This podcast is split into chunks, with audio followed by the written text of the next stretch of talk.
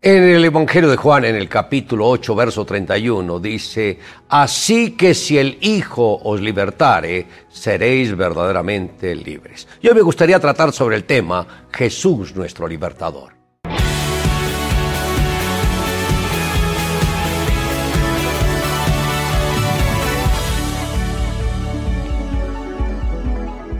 Esto es, sin lugar a duda, uno de los mayores anhelos que cada individuo debe tener en la sociedad actual uno de los problemas que aquejan a la humanidad es el vacío espiritual. El ser humano es el único entre todos los seres de la creación que muestra una tendencia a no conformarse con nada, porque ha cambiado los valores primordiales que existen en él. Cuando Dios creó al hombre lo hizo a su imagen y semejanza, esto es espíritu, alma y cuerpo. Esto lo hace completamente diferente a las demás criaturas del planeta. El espíritu está en el corazón, el alma está en la mente, en las emociones, en la voluntad, pero el cuerpo es gobernado por los cinco sentidos. El sabio Salomón escribió, Hijo mío, está atento a mis palabras, inclina tu oído a mis razones, no se aparten de tus ojos, guárdalas en medio de tu corazón, porque son vida a los que las hallan y medicina a todo su cuerpo. Esto está en Proverbios capítulo 4, versos 20 al 22.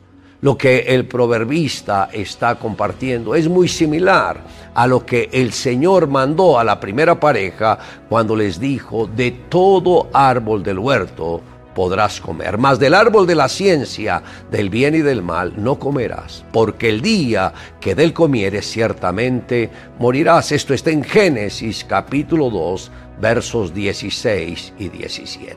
Dios no estaba dando una sugerencia, sino una orden. Y el decreto que dio sobre la desobediencia fue la muerte. A través de Salomón, el Señor nos mandó a estar atentos que debemos inclinar el oído y no perder la visión para así poder guardar las enseñanzas que Él nos ha dado en nuestro corazón, porque es ahí donde está la vida del Espíritu. Y éste protegerá la mente, las emociones y la voluntad, que es donde está el alma. Y todo se reflejará en la sanidad física a través del tiempo, el hombre no ha querido aceptar que la única solución a sus problemas es volver su rostro a Dios, sino que ha buscado sustitutos para hacerse a la idea de que la vida funciona muy bien sin tener que depender de Dios. Conocer a Jesús va más allá de tener un encuentro con la religión, es conocer al verdadero Dios, a nuestro gran libertador, a aquel que por nosotros se enfrentó al guerrero que nos tenía cautivos y lo venció y de esta manera nos libró y además recuperó todo el botín que el tirano nos había robado. Pero así dice el Señor, ciertamente el cautivo será rescatado del valiente y el botín será arrebatado al tirano. Y tu pleito yo lo defenderé y yo salvaré a tus hijos. Esto está en Isaías capítulo 49, verso 25.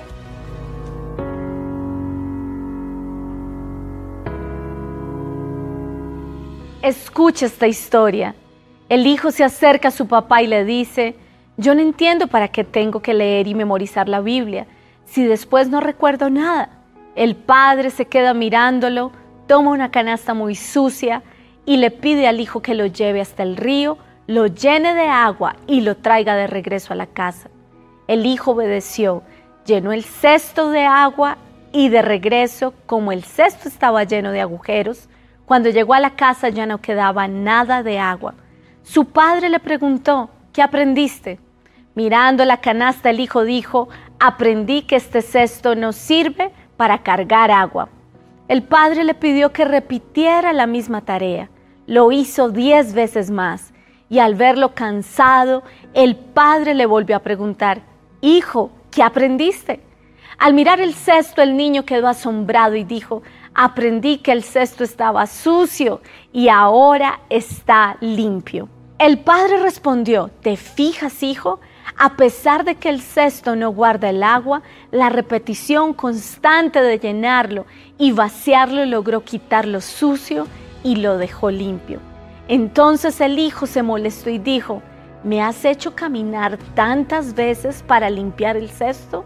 Hijo, ¿me preguntas por qué es necesario leer la Biblia constantemente?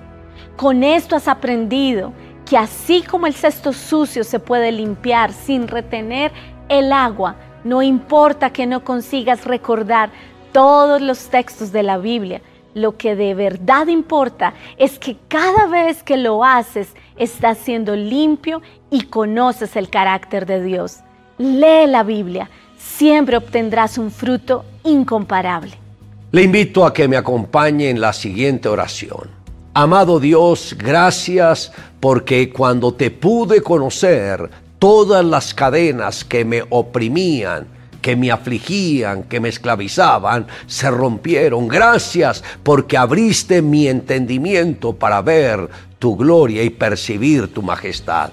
Gracias Señor porque me llenaste con tu presencia, con tu espíritu de gracia, con tu espíritu de amor, con tu espíritu de santidad. Y hoy te puedo adorar con todas las fuerzas de mi alma. Gracias Dios por la obra de Jesucristo en la cruz del Calvario, que fue la que me hizo libre y libre en totalidad. Te amo Dios en Cristo Jesús. Amén.